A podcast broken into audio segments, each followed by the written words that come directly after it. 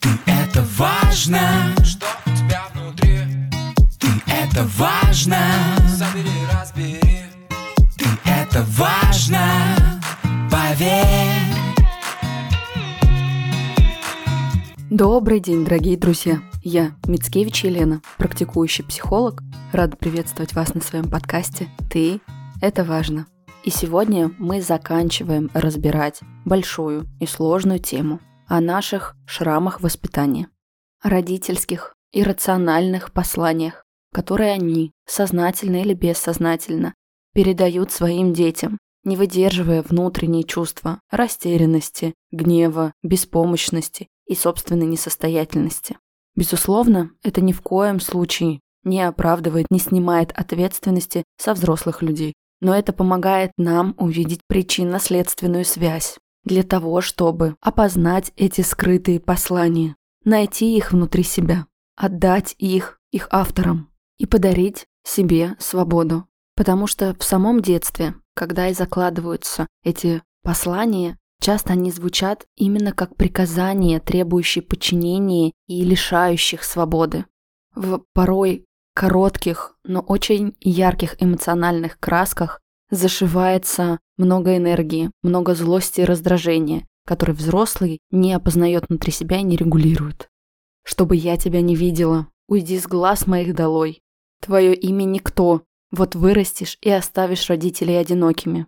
Честно, как бы я ни включала свои актерские способности, у меня все равно не получается до конца интонационно передать все то, что вы и я в детстве могли слышать от взрослых.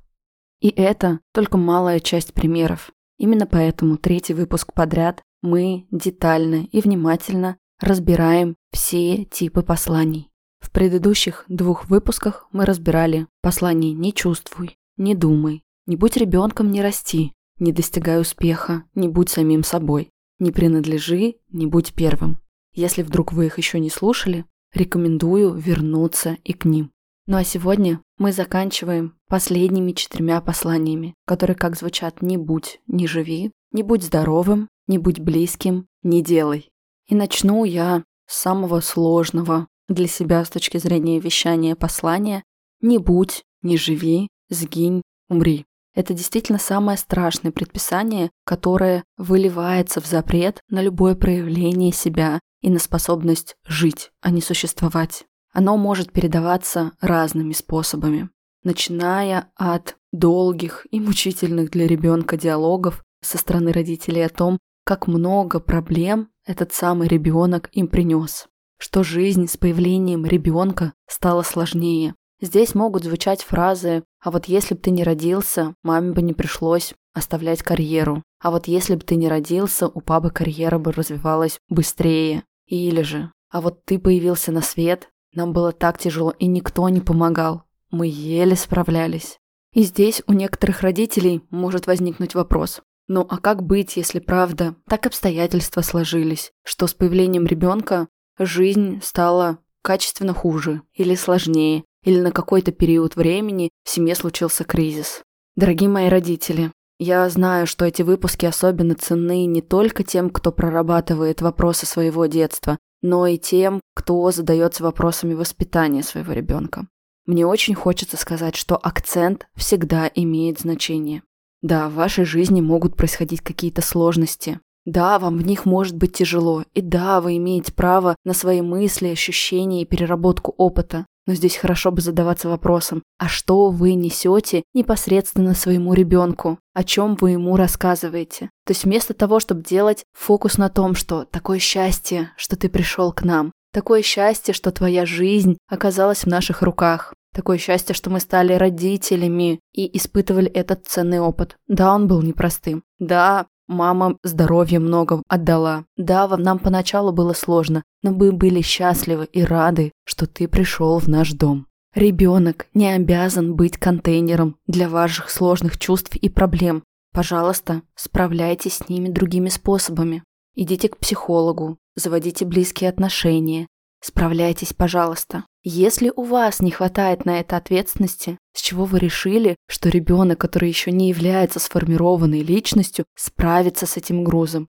Нет, не справится. Более того, у детей, которые сталкиваются с такими посланиями, формируется внутреннее ощущение «лучше бы я не появлялся на этот свет». Моим родителям жилось бы легче и счастливее, если меня бы не было. Я приношу только беду.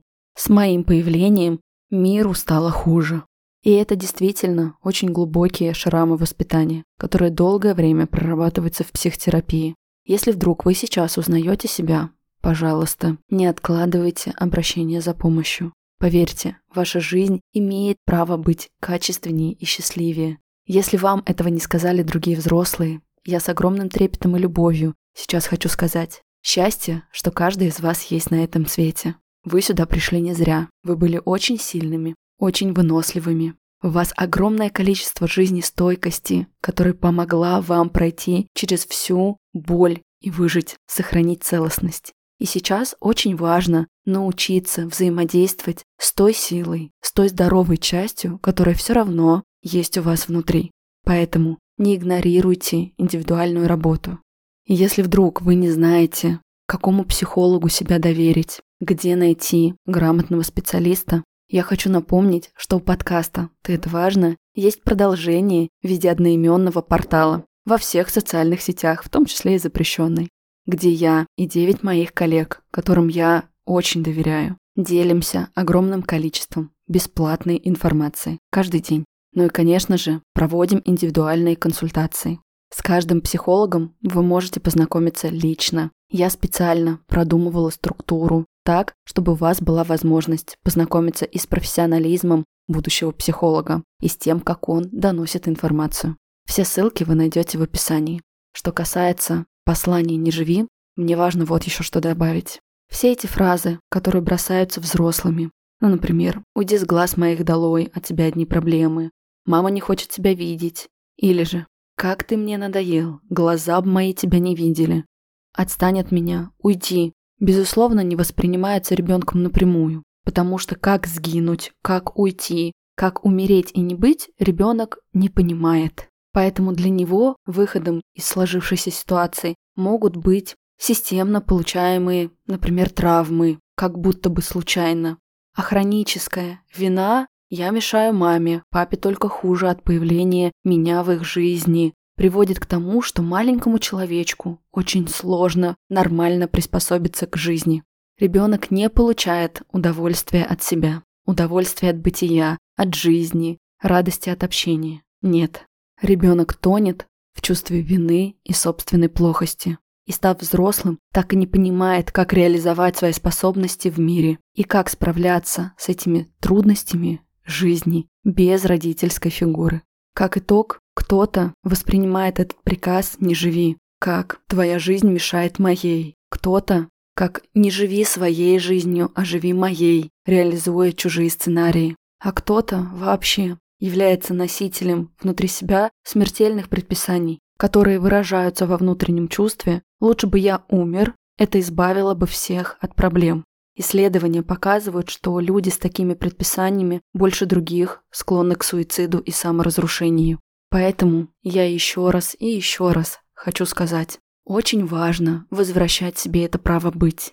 Очень важно додавать себе принятие и любовь. Очень важно получить опыт безусловного принятия и теплой поддержки. Вы имеете право быть, даже в мелочах, в своем уникальном внешнем виде, в трансляции своей индивидуальной внешности, в выборе партнера, с которым вам будет хорошо, в своих хобби и увлечениях, в своих чувствах, желаниях и проявлениях.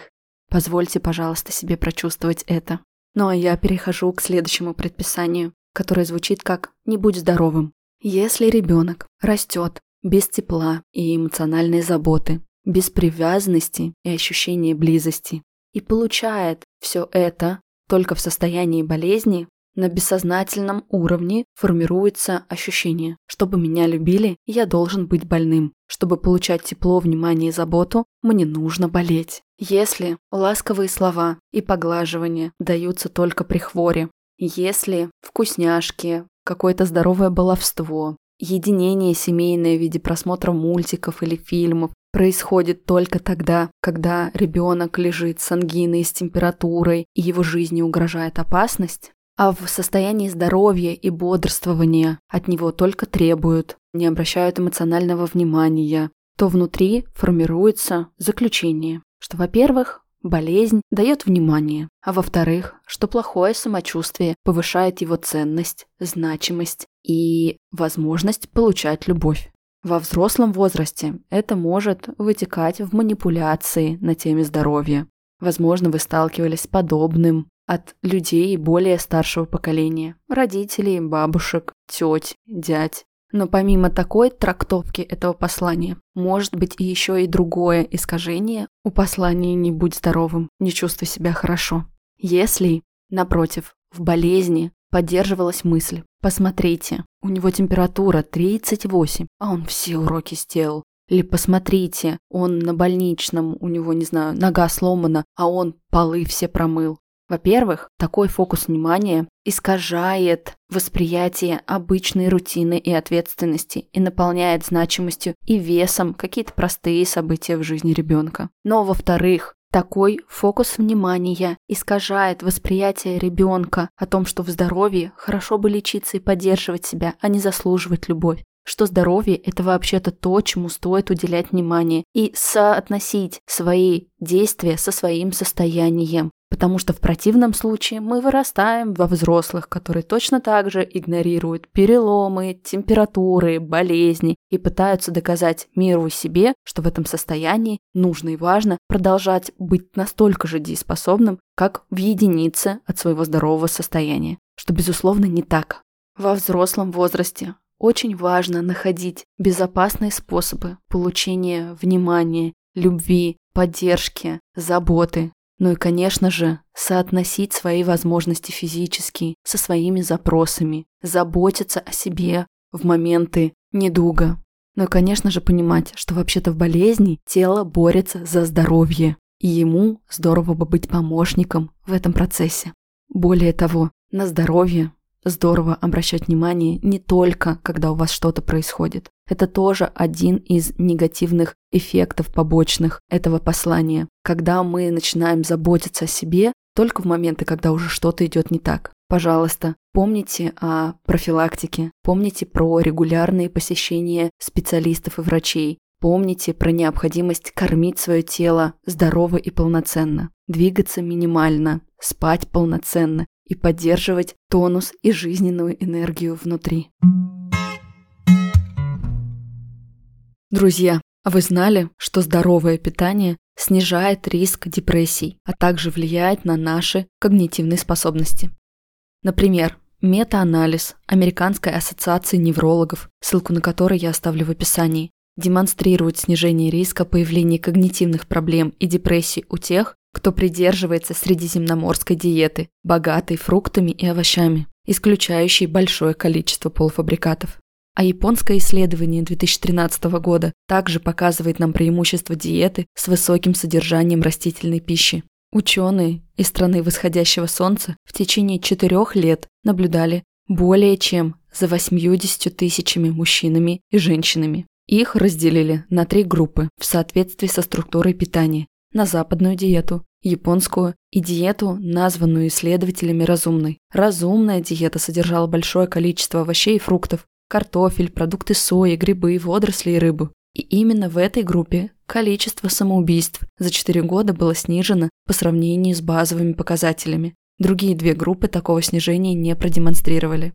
Если вы хотите глубже разбираться в вопросах питания, чтобы сохранить свое физическое и ментальное здоровье, а возможно и помогать этими знаниями другим людям, присмотритесь к профессии нутрициолога. Нутрициолог – это помогающий специалист в области питания, нутрицептической и психологической поддержки, который обладает знаниями о функциональных, метаболических, наследственных и клинических аспектах воздействия питательных веществ на организм человека. Университет образовательной медицины предлагает вам сильнейшую программу по функциональной и клинической нутрициологии, сопоставимую с лучшими международными аналогами. На пути получения знаний вас будут сопровождать преподаватели, зарубежные и российские врачи, доктора наук, ученые и практики, а также тьютеры, поддерживающие развитие именно практических навыков. Обучение на программе состоит из двух курсов. Первый длится 10 модулей и месяцев и посвящен практической и функциональной нутрициологии, работе с условно здоровыми людьми и профилактике заболевания и старения.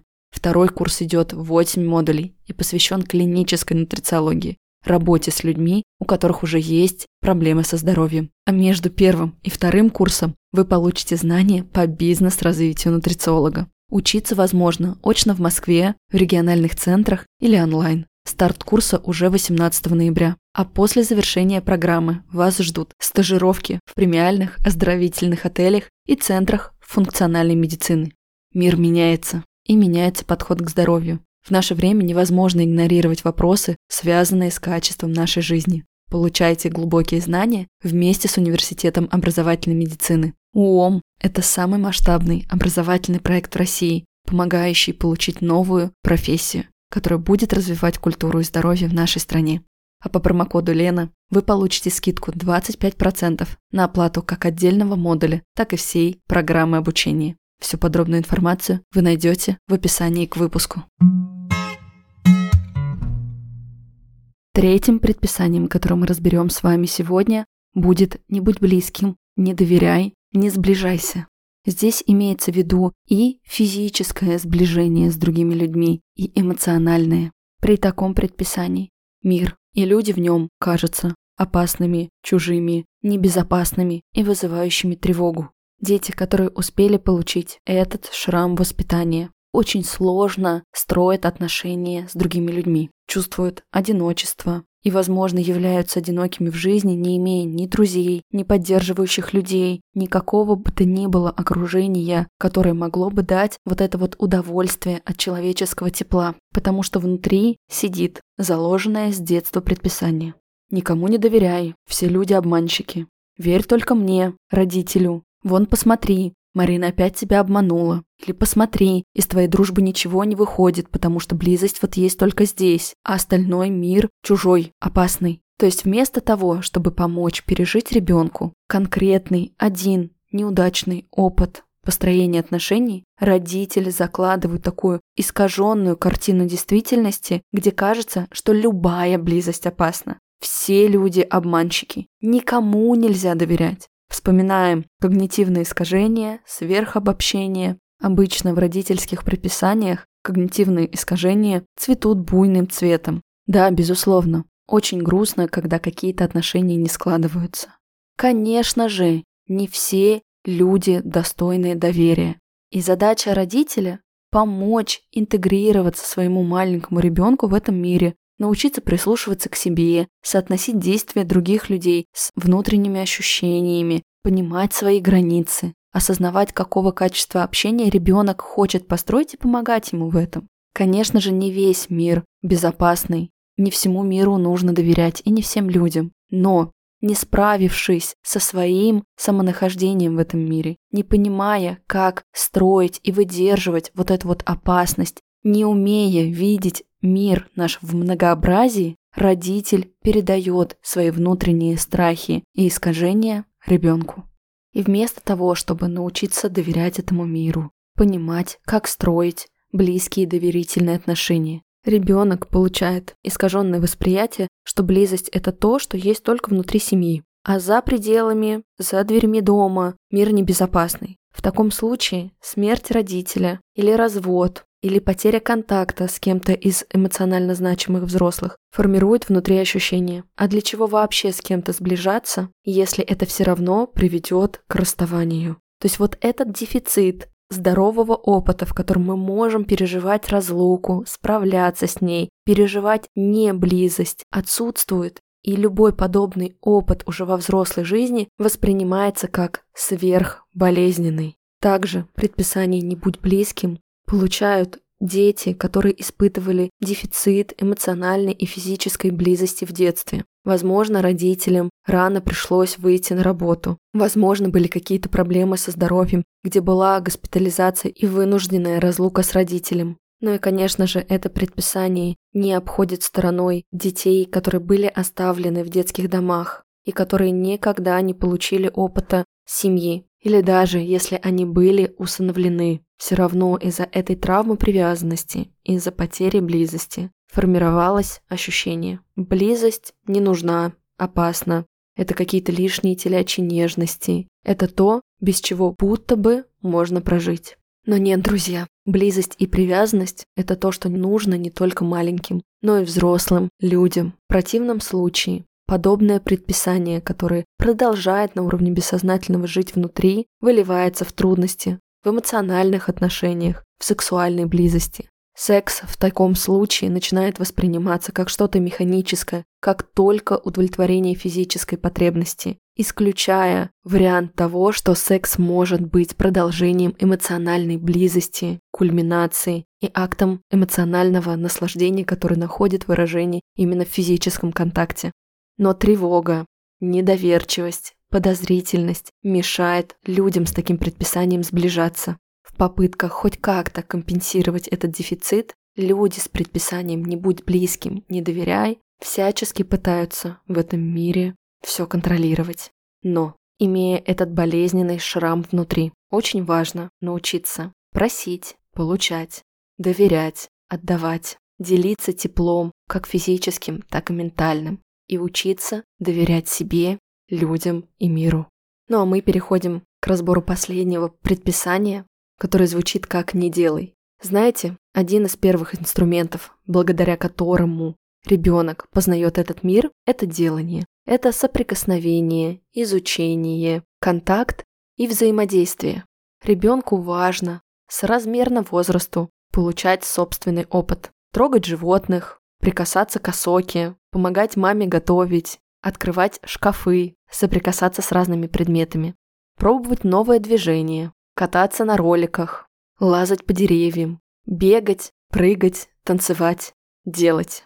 Но если родитель не справляется с собственной тревогой, не имеет, во-первых, внутри себя достаточно смелости к изучению этого мира, не может организовать, опять же, соразмерное пространство для своего ребенка, чтобы он относительно безопасно мог быть в этом процессе изучения. Тогда на абсолютно обычные, будничные действия Ребенок соприкасается с тревогами и страхами, то есть сверх заботой родителей, объятые собственными страхами, не умеющими их выдерживать. Родители транслируют это и ребенку, проецируя свои переживания на него. В результате, вырастая, ребенок и сам боится предпринимать какие-то действия и решения самостоятельно, делать новый шаг, получать новый опыт. Не имея достаточно эмпирического опыта и понимание, что безопасно, а что нет, что делать можно, а что нельзя, человек начинает испытывать трудности в начале каждого шага, каждого нового делания.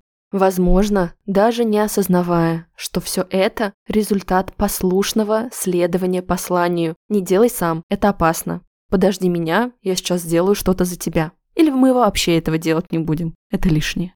Если родители в принципе были социально пассивными, или имели какие-то конкретные страхи, все это может передаваться по наследству и ребенку. Я особенно ярко замечаю это, гуляя со своей собакой. У меня чудесный, милый, добрейший в мире пес Хаски, зовут Рэй.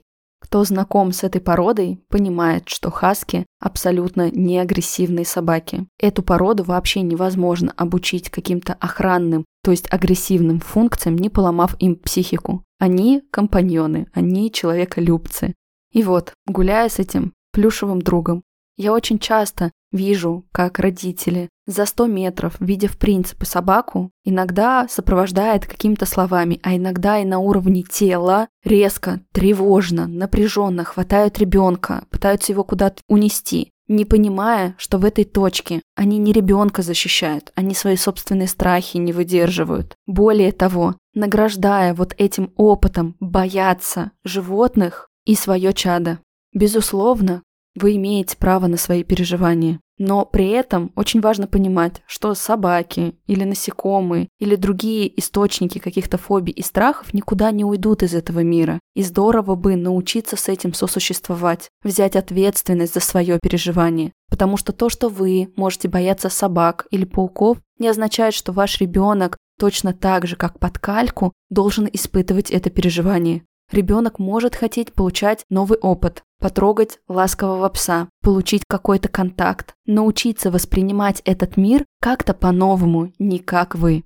Ну а вы, дорогие взрослые, имея какие-то переживания, страхи, фобии, полученный, возможно, какой-то болезненный опыт, вследствие чего это было сформировано, возьмите, пожалуйста, ответственность за свои чувства и обратитесь за помощью к специалисту. Это прорабатываемо, это решаемо, и это может улучшить как качество вашей жизни, так и опыт, получаемый вашими детьми. В противном случае вы передаете свою пассивность, свои страхи и неверие в собственные силы своему ребенку. А я еще раз повторю. Мир разный. В нем есть добрые и агрессивные собаки, добрые и злые люди. Мир в принципе многогранный. И наша задача не навесить на него ярлыки, не спрятаться от него куда-то подальше, а научиться сосуществовать с этим многообразием, не лишая себя проактивности, деятельности, самовыражения, чувствования, получения опыта близости и возможности жить, несмотря на все несовершенство. Жить в этом мире прекрасно. Жизнь – самый большой наш дар. Чувствовать, испытывать добрые отношения, возможность проявлять себя, созидать и реализовывать – это то, что заслуживает каждый из вас по праву рождения. Потому что вы – это важно, вы – это ценно, вы – это счастье в этом мире. Пускай эти чувства звучат и в вас. Ну а я благодарна, что вы провели это время здесь со мной на подкасте. Спасибо вам за прослушивание, за ваши добрые слова, которые вы пишете в директ и в комментариях. Ваш фидбэк, как взаимообмен в этом мире, помогает и мне продолжать развивать этот проект. И развивать с большой, большой любовью. Спасибо вам за прослушивание, друзья. До встречи в новом выпуске. Ты это важно С кем тебе по пути Ты это важно Как себя обрести Открой свою дверь